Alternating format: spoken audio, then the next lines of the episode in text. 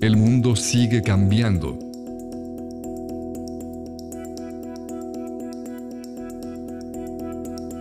El tiempo de mantener despierta la conciencia sigue siendo hoy.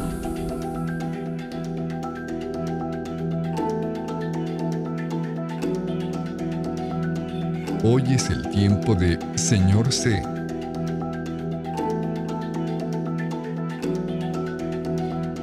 Un podcast lleno de preguntas, reflexiones, pensamientos, desarrollo personal y mucho más.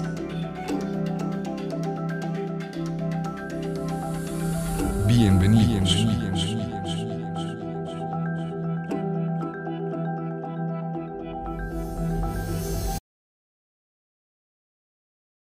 Escuché recientemente el podcast de Marco Antonio Regil y hay un episodio muy interesante en su canal en el cual, bueno, pues el tema es eh, si hay vida después de la vida y cómo trascender en la vida.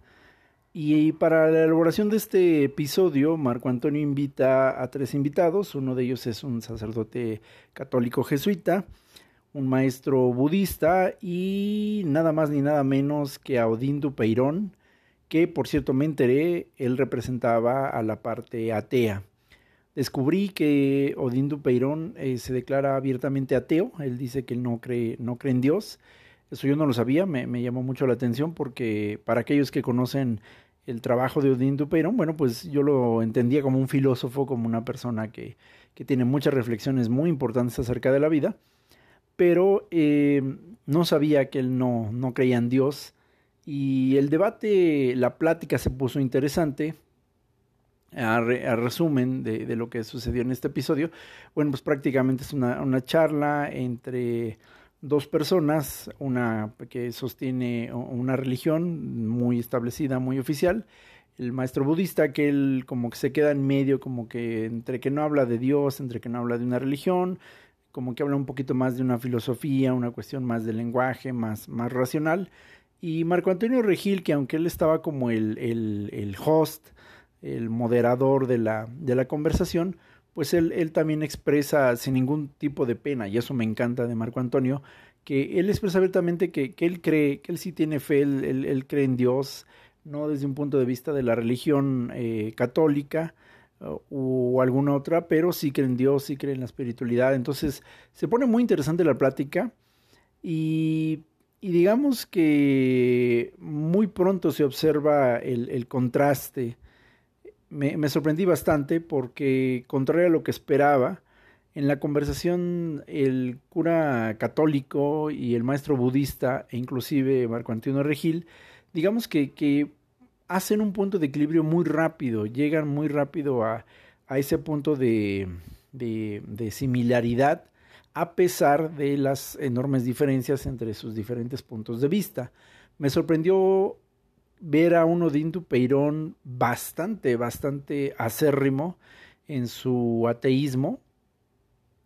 Y lo digo porque yo años atrás también en su momento pues me consideré ateo. Pero es interesante ver eh, el, el, el, punto que, que, la plática tiene. Hubo momentos donde obviamente eh, Odín Dupeirón como, como ateo, pues eh, llegó a ser sarcástico, llegó a ser bastante crítico, ¿no? A las opiniones que expresaban tanto el cura católico como el maestro budista. E inclusive hay momentos que, que se vuelven cómicos porque el roce que tiene Odín Dupeirón con Marco Antonio Regil en cuanto a, la, a las creencias y todo, pues se, se pone intenso, pero es cómico. Y, y, más que nada porque ellos eh, son amigos, se conocen de tiempo, entonces ese nivel de confianza que ellos tienen eh, fuera de un escenario, fuera de un micrófono, pues se, se, deja ver muy rápido, ¿no? Entonces se crea esta fricción entre, entre los dos, pero es una fricción sana, es divertida y, y se pone muy, muy divertido en algún momento el episodio.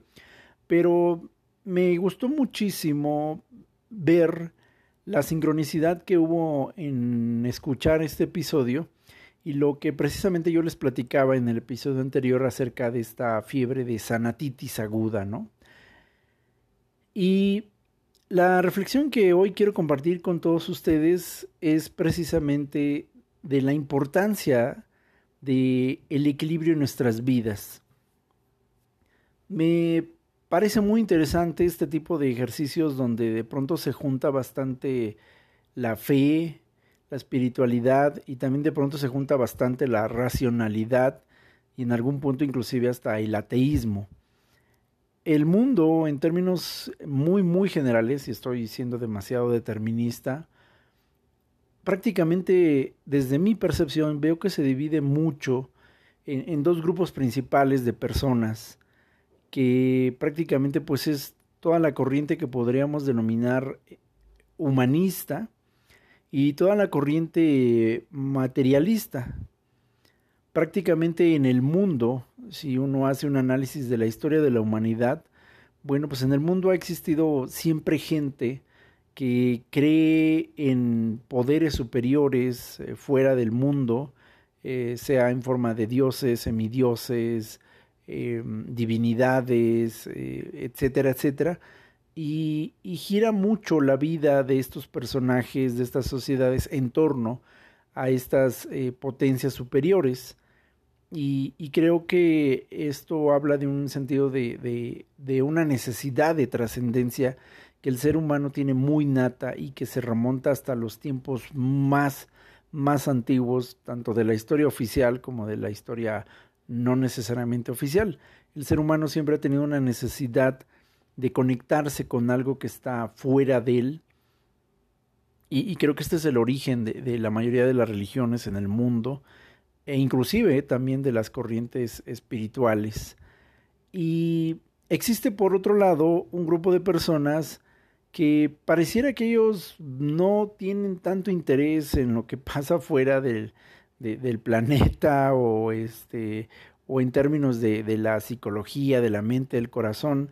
Este tipo de personas prácticamente se dedican a la producción de términos materiales y esto implica em, dinero, riqueza, poder y estos dos grupos de personas conviven en la historia de la humanidad desde tiempos muy antiguos.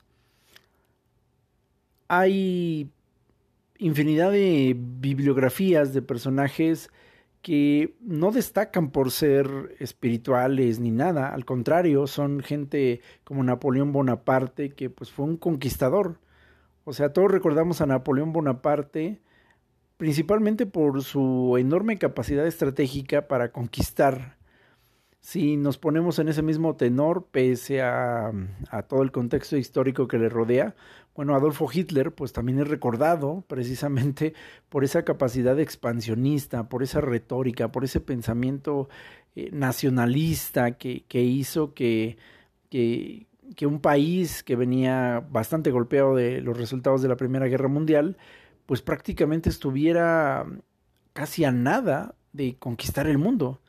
Definitivamente yo pienso que si no hubiera sucedido la alianza de todos los países occidentales y europeos, realmente Adolfo Hitler y el nazismo seguramente se hubieran podido conquistar el mundo entero.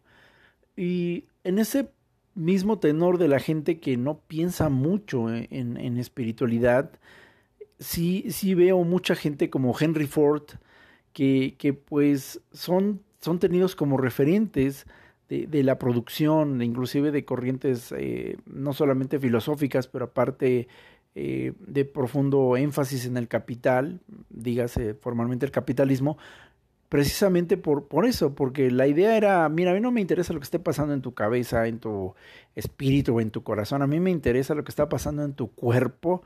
Y si tú necesitas un carro, yo te construyo un carro. Si tú necesitas casas, yo te construyo una casa. Y en ese tenor surge también una, una época muy bonita, muy interesante, que da paso a la ciencia formal, bajo el contexto, obviamente, bueno, pues de los, de los ah, años en los que la religión católica, bueno, pues fue impuesta prácticamente también casi conquistando todo el mundo y que dio muy poca importancia a lo material, a lo científico, a todo aquello que que, no tenía que ver con la Biblia o con, lo, con la religión. Mi resumen pues es que no importa de qué cultura, de qué civilización o de qué país hablemos, estos dos grupos siempre están presentes, los materialistas y los humanistas. Y me parece bueno, me parece bueno que haya ese equilibrio, porque si no hubiera este equilibrio en la vida, pienso, pienso, pienso que en nuestra calidad humana, tal vez el mundo o seguramente sería una especie de caos, o quién sabe si el mundo sería lo que conocemos actualmente.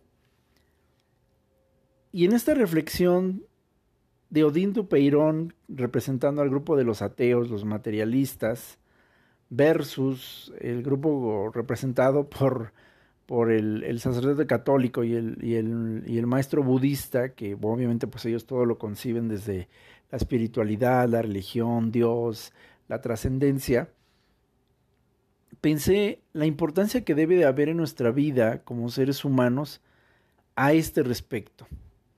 Hay una frase que yo utilicé en episodios anteriores y que aprendí eh, precisamente en este despertar de conciencia que empezó desde el año 2003 en mi vida y que tiene mucho que ver con el tema de tener los ojos puestos en el cielo, pero los pies bien puestos en la tierra. Me quedé pensando en muchas reflexiones que Odín Dupeirón hizo y que, repito, yo como exateo mm, puedo entender inclusive en algún momento la rudeza de las palabras que hace Odín Dupeirón. Odín Dupeirón, como buen ateo, bueno, pues enfrasca en una serie de, de reflexiones acerca de por qué un Dios bueno permite eh, cosas malas en el mundo, ¿no? Hay una serie de respuestas para ese tipo de preguntas eh, y las sé porque, eh, repito, durante mucho tiempo fui ateo y ahora como, como una persona que me considero creyente, que, sí creo en la existencia de un Dios, pues también hay muchas más respuestas. Pero me gusta pues que Odín Dupeirón se presentó crítico, se presentó crítico como todo buen ateo, porque pone un tope a cierto tipo de, de excesos que creo que se puede caer muy rápido cuando se acerca uno al mundo de la religión o de la espiritualidad. Y creo que los dos grandes elementos que compiten entre el humanismo y el materialismo, pues son la fe y la razón. Prácticamente estos dos son como las dos eh, piedras angulares de estos dos tipos de, personas, de este de este mm, tipo de, personalidades que, que, repito, pues prácticamente han definido la historia de la humanidad. Y en el episodio anterior yo les hablaba de esta cuestión de la sanatitis aguda, no porque no crea que sea necesario la necesidad, valga la redundancia, de, de sanar. Creo fielmente en, que sí, efectivamente, el alma humano registra heridas que, que, se van haciendo y que efectivamente, como nos ha enseñado la psicología, la programación neurolingüística y también la epigenética, efectivamente esta, esta energía, estos pensamientos se heredan. Hablé de ello al final de la temporada número 5 cuando hablé de los campos morfológicos y está ahora cada vez más comprobado efectivamente que la energía se hereda. La, la, forma de nuestra genética, que está, bueno, ya está más que comprobado que se hereda, también opera a un nivel energético. Eh, el miedo se hereda, el estrés se hereda, las, las ciertos tipos de concepciones acerca del éxito, del poder, también se heredan. Y no estoy negando que exista este tipo de cuestiones. Mi intención al hacer el episodio anterior era precisamente porque quería invitar a un equilibrio, a un equilibrio precisamente porque me di cuenta entre muchas personas que entraron también en esta corriente del despertar de la conciencia que precisamente se empezaron a cometer excesos. Y creo que esta, esta forma de perder el equilibrio es, es un indicador precisamente una alerta roja que nos dice, oye, oye, oye, eh, tu despertar de la conciencia, tu despertar espiritual, siempre debe estar sujeto a un equilibrio.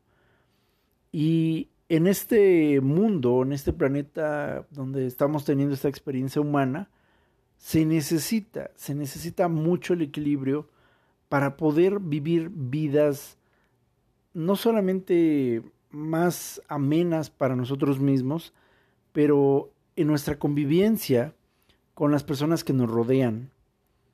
Muchísimas personas que son espirituales, que son religiosas, y, cuando digo religiosas, no jamás uso esta palabra como un despectivo, sino como gente que es muy practicante de su religión. Conozco gente católica muy practicante de su religión, bastante eh, firme en sus convicciones. Conozco gente evangélica muy convencida de sus, de sus ideas. Conozco testigos de Jehová, conozco mormones, conozco gente muy, pero muy arraigada en sus ideas.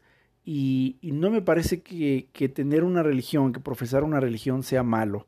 Lo dije en un episodio que tuve con compañera galáctica, con Dalia López, y lo dije abiertamente y lo creo. Yo creo que la religión es, es el, es, el, es uno de los primeros escalones que tienen que cruzarse para precisamente llegar en el camino de la conciencia. Pero, repito, hay gente espiritual y religiosa muy, pero muy bien intencionada, pero en muchas ocasiones mal enfocada. Y esto incluye a las personas que han despertado en conciencia, a las personas que, que han experimentado un despertar de la conciencia en los últimos años. No voy a redundar, no voy a repetir, ya mencioné en el episodio anterior algunos de los excesos que han empezado o que se empezaron a cometer también en este camino de conciencia. Y ahí es donde me gusta que, que, que, Dios mismo, desde mi percepción, que Dios mismo permite este equilibrio cuando permite que gente que no cree ni siquiera en Dios mismo, que no cree en la espiritualidad, que no cree en, cuestiones eh, sobrenaturales o supernaturales o eternaturales, simple y sencillamente llega y se pone como un punto de equilibrio para decir, mira, yo no creo en Dios y yo no entiendo todas las cosas que hablas, pero sí te digo algo, tienes que trabajar, tienes que comer y tienes que esforzarte. Y qué bueno que la vida pone ese equilibrio. Si tú eres una persona que ha practicado una religión por varios años, podrás estar de acuerdo conmigo, independientemente de cuál sea tu religión, y, me refiero a tu religión con bastante respeto, porque creo fielmente en el respeto hacia todas las formas de pensamiento, pero estarás de acuerdo en que todos eh, que, que en algún momento hemos conocido la religión, tenemos un momento de epifanía muy, muy poderoso, sobre todo cuando vienes de un camino que podríamos llamar pecaminoso, cuando vienes de, de, la oscuridad, cuando vienes de un camino de dolor, de tristeza, cuando la religión te permite el acceso a una experiencia divina y espiritual, el, la experiencia es muy absorbente. Uno tiene un cambio de mentalidad y comportamiento totalmente radical, de tal manera que uno está dispuesto inclusive a, dejar a la familia, a la pareja, a, todo lo que uno conoce, porque uno encuentra en la religión, en, la iglesia, y me refiero a la congregación, a la gente que va al templo, como una nueva familia, con un nuevo camino.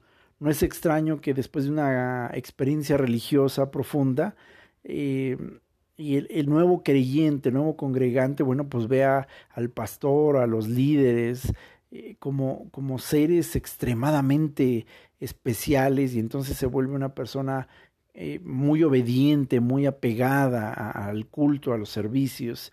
Y es comprensible, esta experiencia eh, pues ha sido analizada ya por varios psicólogos y se entiende, se entiende bastante y es independiente de las religiones, todas tienen el mismo efecto en la persona que, que salta de un periodo muy grande de oscuridad a un periodo muy grande de luz.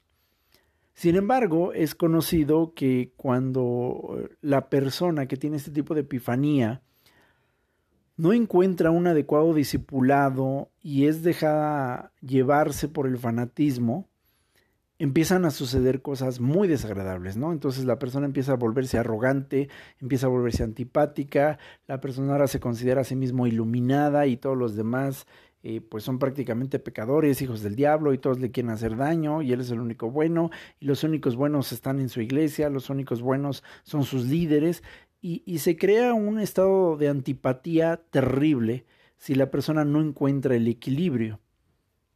Y ese equilibrio me encanta porque sucede precisamente en el encuentro con personas que no creen no solamente en la religión, pero a veces no creen las mismas cosas.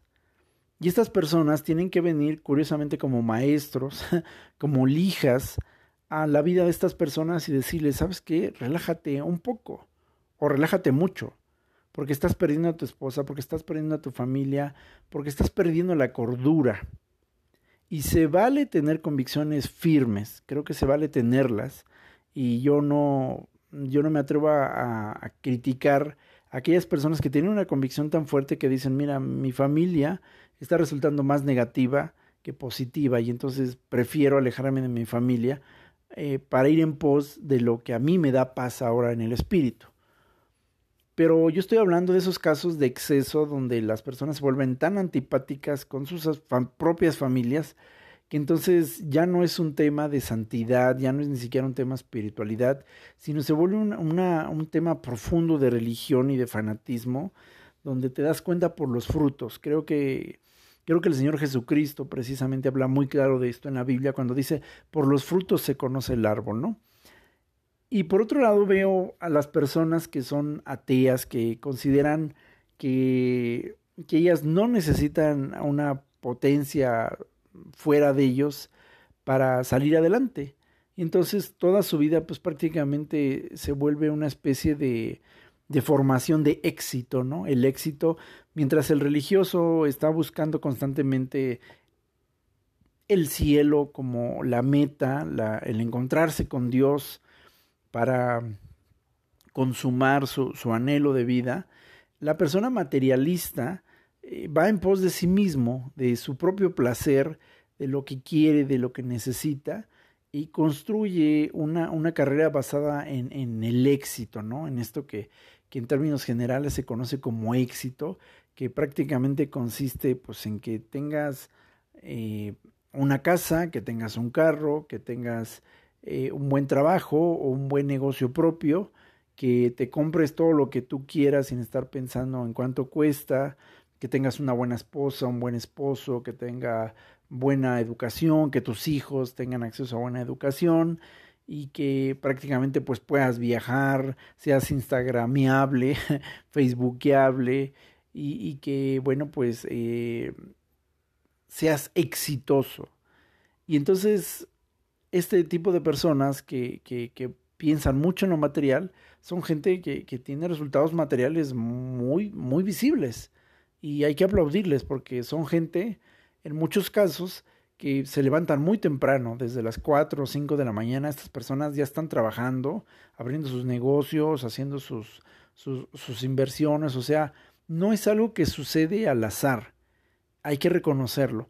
Mientras muchas veces la persona religiosa no actúa, sino se la pasa orando, rezando, pidiéndole a Dios sin poner en práctica recursos materiales, la persona atea o la persona que no, que no es tan espiritual, pero es muy materialista, ella se enfoca en, en la ley de, de, del esfuerzo.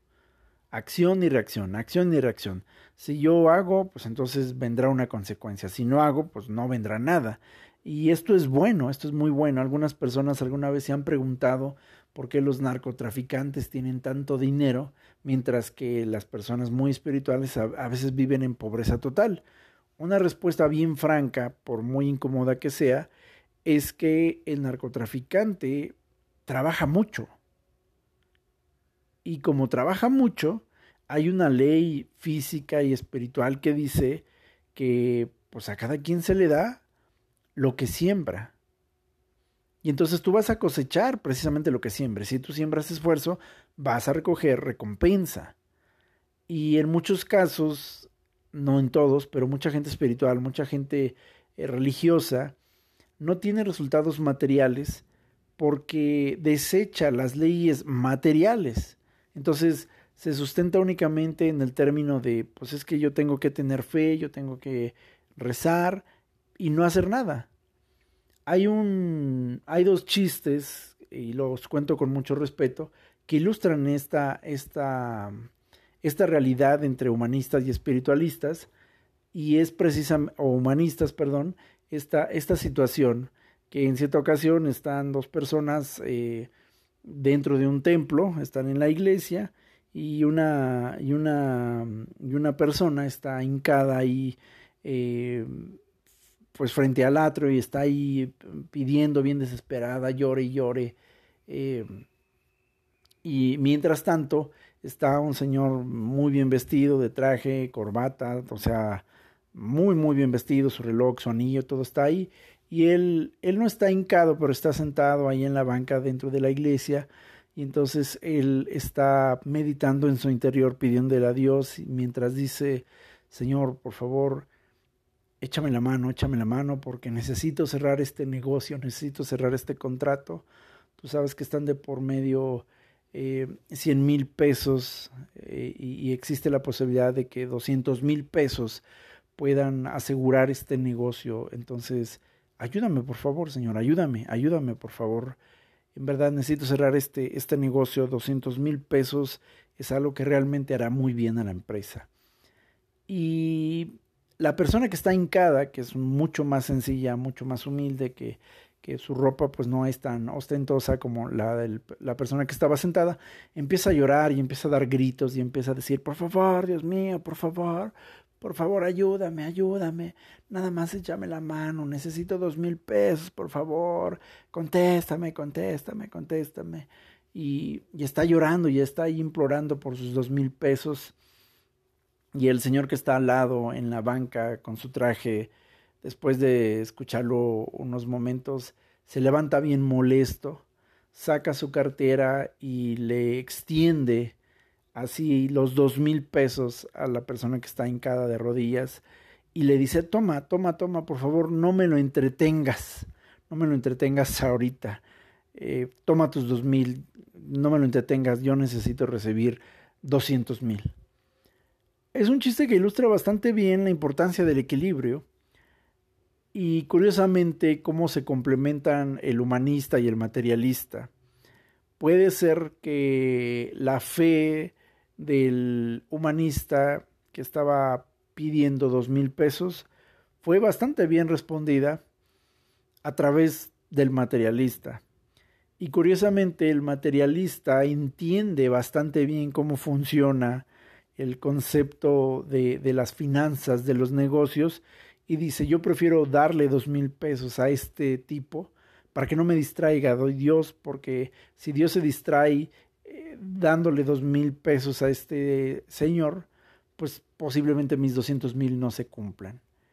Y vaya que el chiste tiene su lógica muy interesante, que describe el equilibrio que debe haber entre lo material y lo espiritual. A veces creemos que el humanista y el, y el materialista están peleados. Me parece que forman parte de la misma cadena. Si nos ponemos en un tono muy espiritual, muy de conciencia, nos vamos a dar cuenta que simplemente son reflejos uno del otro, ¿no?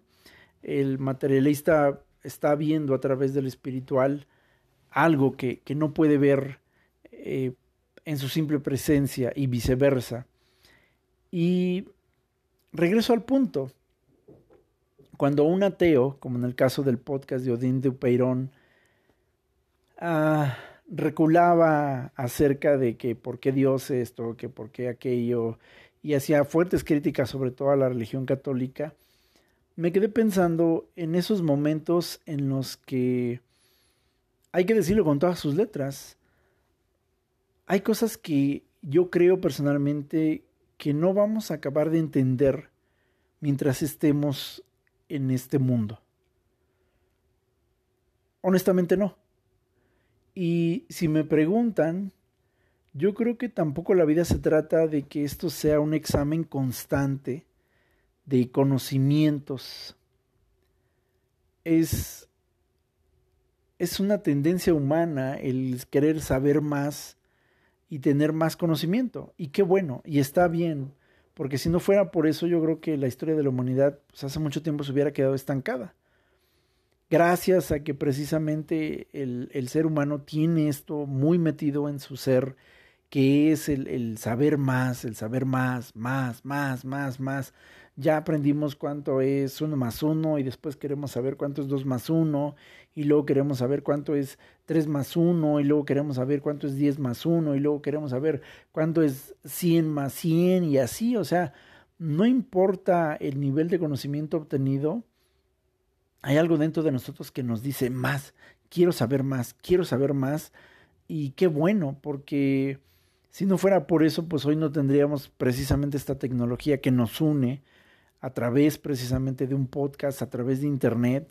Y todo esto se debe a que alguien dijo, debe haber una forma en la que las personas puedan grabar su voz y, la puedan llevar a, otro medio, a otro país sin necesidad de ir físicamente.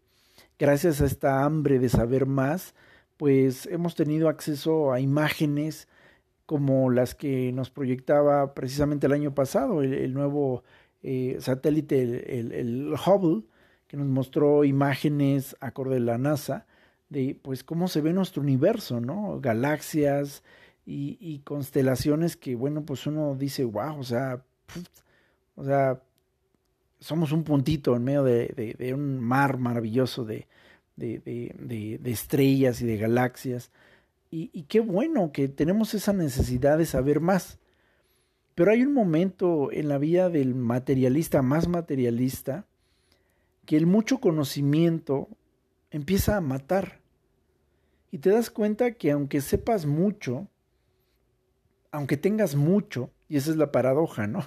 El punto del meollo del, del, materialista extremo, en que ya, ya tiene todo, ya cree saber todo, y no logra ser suficientemente feliz, porque entonces, en medio de toda esa llenura, en medio de toda esa plenitud material, se hace evidente que necesita algo que precisamente lo material no puede satisfacer, no puede llenar. Y pasa algo similar en el lado de las personas que son espirituales, que son religiosas. Yo escuché esto en una predicación en una ocasión y no pude estar más de acuerdo. Se hablaba de que el Señor Jesucristo, cuando viene a la tierra, elige a doce apóstoles, doce humanos, a los que decide llamar apóstoles, y un apóstol pues no es otra cosa más que un, encargado especial para hacer una tarea, es, es un sirviente al final de, de, del mismo Señor Jesús, pero me llama mucho la atención que en esa predicación se dijo que el propio Señor Jesús escoge a doce apóstoles, pero uno de ellos era alguien que sabía manejar dinero. Y estamos hablando de Judas Iscariote. Una reflexión muy buena de por qué el Señor Jesús, que vino a cumplir una misión muy espiritual, yo creo que la más espiritual de todas las misiones, entre todos los maestros filosóficos y religiosos el plan de salvación que el Señor Jesucristo muestra a través de la Biblia, a través de sus propias palabras, es muy profundo. Sin embargo, elige entre uno de sus apóstoles, no solamente un discípulo, un seguidor más, de sus propios apóstoles, escoge durante su ministerio de 33 años a una persona que sabía manejar dinero.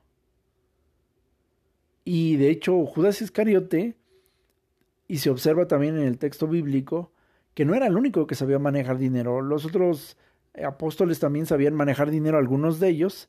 Y entonces Judas y este pequeño grupo de, de otros eh, apóstoles, pues eran los que se encargaban de, pues de, de, de la cuestión económica.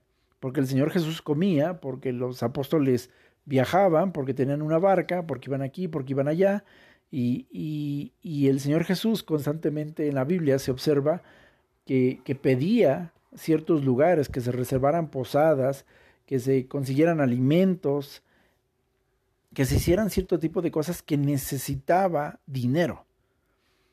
Y el Señor Jesús muestra un claro equilibrio precisamente entre sus doce apóstoles, incluyendo a uno que sabía manejar dinero.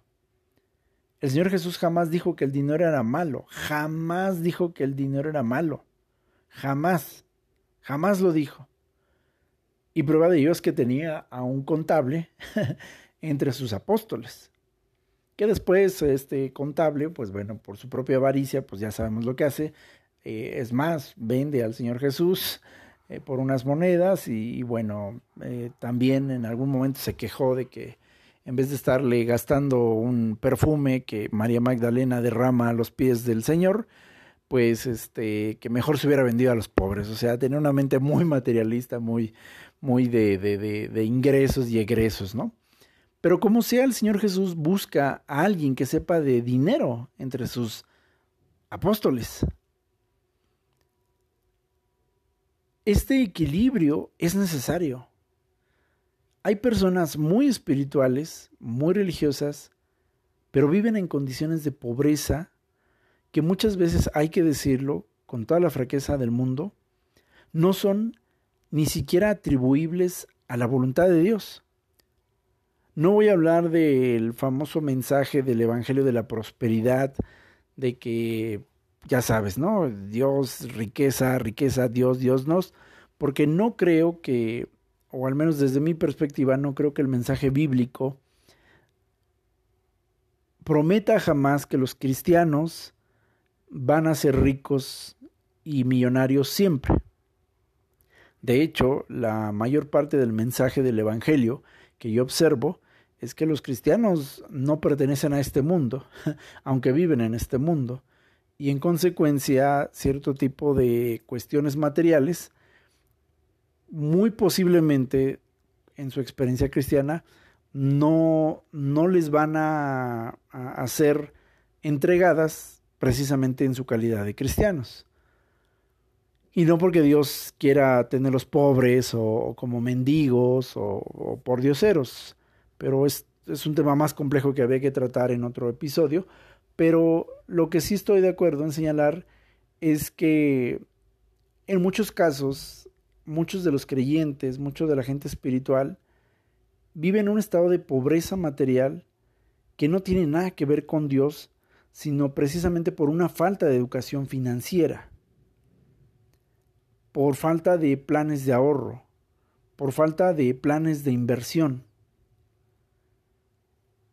Y repito, no estoy hablando del Evangelio de la Prosperidad, ni de estos eh, apóstoles o falsamente llamados apóstoles que predican cosas muy extrañas, sino estoy hablando de, de esa falta de equilibrio. Yo puse el ejemplo, repito, de por qué algunos narcos son muy ricos, muy poderosos, a pesar de que hacen cosas moral y éticamente reprobables. Es que se esfuerzan, es que ponen manos a la obra y pues hay una ley universal que dice que al menos en este planeta que lo que siembras pues vas a cosechar. Y muchas personas que son espirituales, que creen en Dios, no actúan, no se levantan a las 4 de la mañana a trabajar. Se levantan tarde, eh, no cumplen con sus deberes profesionales porque los descuidan por estar demasiado tiempo dentro de un templo, haciendo muchas cosas en, aras de quedar bien con los líderes o con el grupo, etcétera, etcétera. Y, y, obviamente pues se producen estas descompensaciones. Y ahí es la importancia, ahí es la importancia precisamente del equilibrio entre el humanismo y el materialismo. Creo y también lo he visto precisamente Jim Carrey decía el año pasado unas palabras muy profundas que me tocaron y, que él decía, ¿cómo quisiera que cada persona que me está viendo a través de este programa de televisión pudiera llegar a la cumbre más alta del éxito así como yo he llegado? Que tuviera todo el dinero que yo tengo, que tuviera todas las posesiones que yo tengo y que tuviera todas las facilidades que, he tenido yo ahora Obviamente Jim Carrey sabe de lo que está hablando porque él empezó desde muy pequeño su carrera de comediante, él vivió en casas eh, prestadas, rentadas, conoció lo que es el hambre, conoció lo que es eh, pedir dinero prestado, conoció lo que es la pobreza y, los tiempos difíciles. No fue ningún hijo de ricos. Jim Carrey sabe lo que es el éxito, no solamente porque tiene cosas materiales, sino porque sabe el proceso que, lleva hasta allá. Pero Jim Carrey dijo eso. ¿Cómo quisiera que cada uno de ustedes llegara a la punta del, del éxito como yo he llegado? Para que se dieran cuenta de una cosa. Que ahí no está la felicidad. ¡Wow! O sea, qué palabras tan fuertes, ¿no? Y entonces después Jim Carrey dice que te das cuenta que, que la felicidad no está del todo en lo material. Claro que, claro que hay mucha felicidad en lo material. Voltea a ver a cualquier millonario y vas a ver si no te produce felicidad. Hasta te produce felicidad ajena cuando ves, órale. Pero Jim Carrey dijo muy acertadamente eso. Ahí no está. La felicidad, la otra felicidad está en la contemplación, en la sencillez, en todo lo que no se puede comprar, en todo lo que no se puede vestir, en todo lo que no se puede tener en términos materiales. Repito, Jim Carrey no ha renunciado a su dinero, ni a sus departamentos, ni a sus posesiones. Simplemente Jim Carrey dijo, ¿cómo quisiera que sepas que aunque tuvieras todo lo material, no vas a ser completamente feliz si no añades la parte espiritual. Y para mí, en mi opinión, un ejemplo de esto me parece que es Floyd, Floyd el, boxeador, que bueno, pues es muy conocido porque pues hasta se toman fotografías con auténticas montañas de dinero ahí en su cuarto, sobre su cama, eh, constantemente sube fotos donde está contando dinero, donde, bueno, o sea, yo no sé qué haría si veo tanto dinero en una sola cama, en una sola habitación, o sea, tiene tanto dinero que hace fiestas para gastarlo, porque ya no sabe qué hacer con tanto dinero, ¿no? Contrata, a prostitutas, invita amigos, invita a desconocidos. También hay que decirlo, es una persona que además patrocina proyectos para estudiantes y otorga becas, lo cual me parece que, que es muy bueno. Pero llega un momento donde él da la impresión de que ya no sabe qué hacer con el dinero. Viaja donde se le pega su regalada gana, tiene jets privados y gasta lo que quiere y hace lo que quiere. Pero veo una necesidad profunda de este gran boxeador. Parece que algo le falta, parece que, él necesitara lo que, lo que Jim Carrey. Y por otro lado, repito, las personas, conozco personas muy espirituales, muy, muy, muy, muy espirituales, muy apegadas a la religión, que no tienen, que no tienen muchas posesiones materiales. Me acordé de una frase de Facundo Cabral, donde en una ocasión él mismo relata en uno de sus conciertos que una periodista lo entrevista y de alguna manera trata de hacerlo sentir incómodo y le dice que qué opina de que Julio Iglesias esté teniendo tanto éxito, eh, mientras que él, Facundo Cabral, pues a pesar de ser un gran filósofo, pues no está teniendo eh, el éxito que, mereciera. Y la respuesta de Facundo Cabral me, impactó, ¿no? Y él le contesta, bueno, sabía Dios que, que Julio necesitaba más dinero para ser feliz que yo, punto. ¡Wow! ¡Qué gran respuesta del gran maestro Cabral! Él ya era feliz. Él no necesitaba la misma cantidad de dinero que Julio Iglesias para ser feliz. Él no entró en un juego de comparaciones. Él no necesitaba sentirse más o menos que Julio. Lo dijo muy acertadamente. Dios sabía que Julio necesitaba más dinero para ser feliz. Por eso le da más dinero. Yo no necesito tanto dinero para ser feliz. Con lo que tengo me es suficiente y soy feliz. Y aquí quiero concluir, creo que el punto de equilibrio en esta vida consiste precisamente en entender qué te hace feliz a ti. Yo lo viví en los últimos años, entré en una carrera desesperada en búsqueda de la riqueza, en búsqueda de, esta abundancia que tanto se empezó a, a pregonar tuve motivos ulteriores para ir tras esta búsqueda, eh, no sé, una, una necesidad de, de, fama, de reconocimiento, el, el, querer tener una posición para poder presentarme como un candidato masculino adecuado para, para ciertas personas. Y, y creo que Dios fue muy justo, aunque no lo entendí muy bien del todo al inicio, cuando creo que en mi caso muy particular me llevó a este punto donde, donde me, me permitió darme cuenta a mí mismo, que yo mismo me hiciera la pregunta es, ¿realmente yo necesito esto para ser feliz? ¿O simple y sencillamente estoy respondiendo a, a una serie de, de expectativas que otras personas, que otros grupos o que otras situaciones esperan de mí? Y entonces en medio de este gran despertar espiritual, nace una sed, un hambre, una ansiedad por conquistar cosas materiales, por llegar a un punto de riqueza financiera tal que no me di cuenta cómo ahora estaba yéndome hacia el otro extremo de una manera muy sutil. Y claro, cuando tú te obsesionas tanto por la por acercarte a la luz, como dije en el episodio anterior, corres el riesgo de, de, cegarte. Y lo mismo pasa a la inversa. Cuando tratas de, de mantenerte bastante lejos de la luz, no te das cuenta que te empiezas a acostumbrar a la oscuridad, como cuando estás en un cuarto.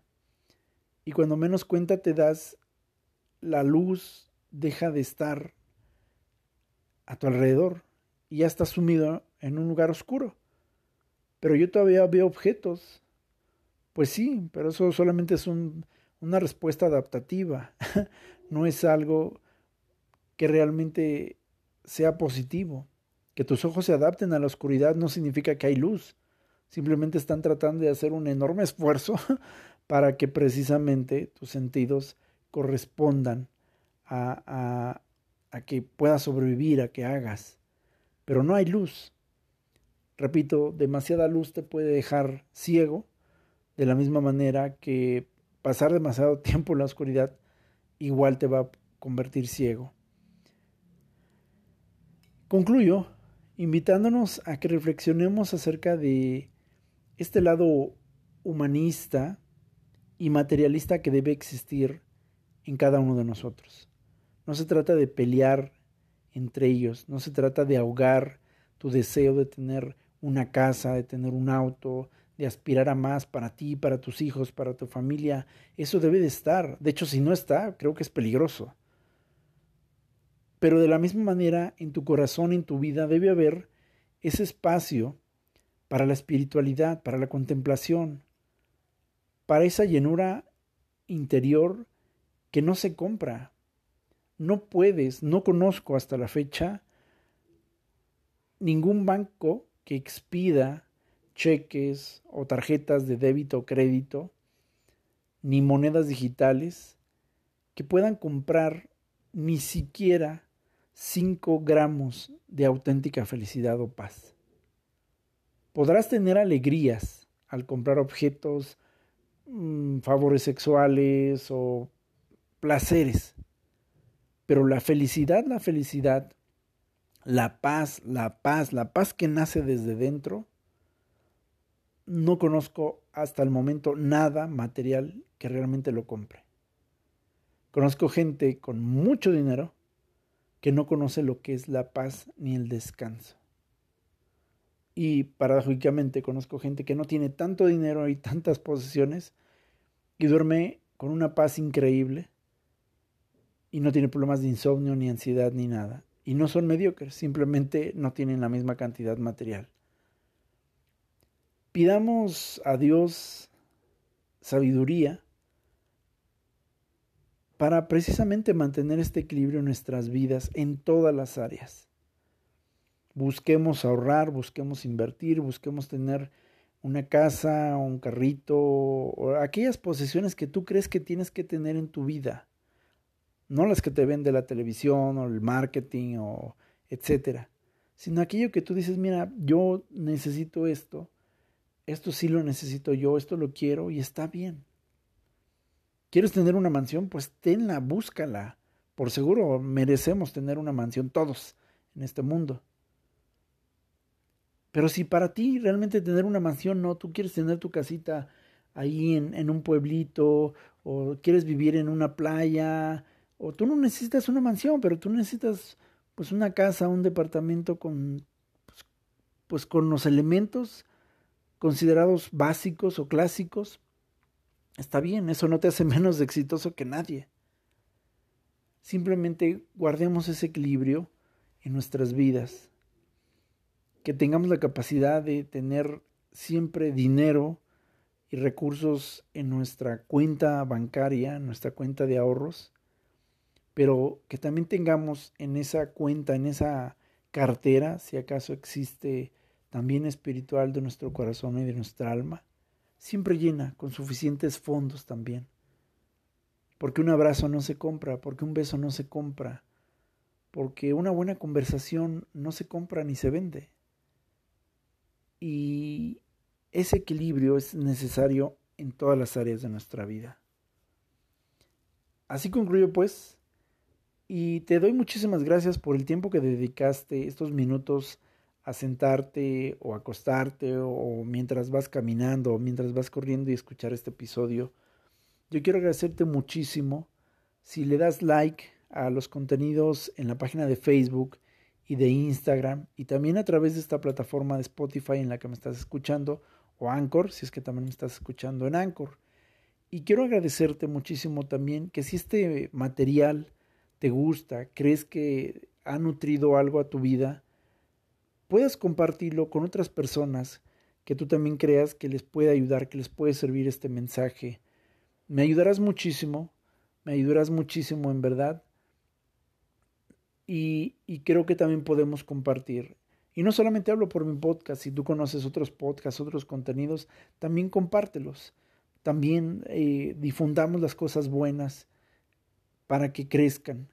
Y te agradezco muchísimo una vez más que estés aquí escuchando y compartiendo esto. Estoy abriendo encuestas en Spotify si quieres responderlas. Pues también eres bienvenido. Tus respuestas también serán bien recibidas.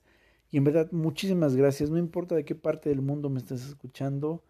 Te agradezco muchísimo, muchísimas gracias por haberle dado play y de todo corazón que tengas mucha paz, que tengas mucha alegría, que tengas mucho equilibrio en tu vida y vamos adelante a pesar del sol, a pesar de, de, la luna, a pesar de la noche, a pesar del día, a pesar del frío, a pesar del calor, a pesar del llanto, a pesar de las risas, que siempre nuestra vida gire en el equilibrio necesario para nuestras vidas y para el crecimiento de nuestra prosperidad física, psicológica, emocional y desde luego espiritual. Paz a todos ustedes. Esto fue el podcast de Señor C.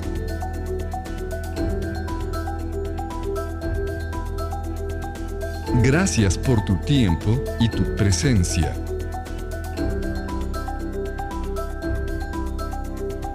Esperamos que lo hayas disfrutado, pero y sobre todo, te lleves una nueva pregunta y una nueva reflexión.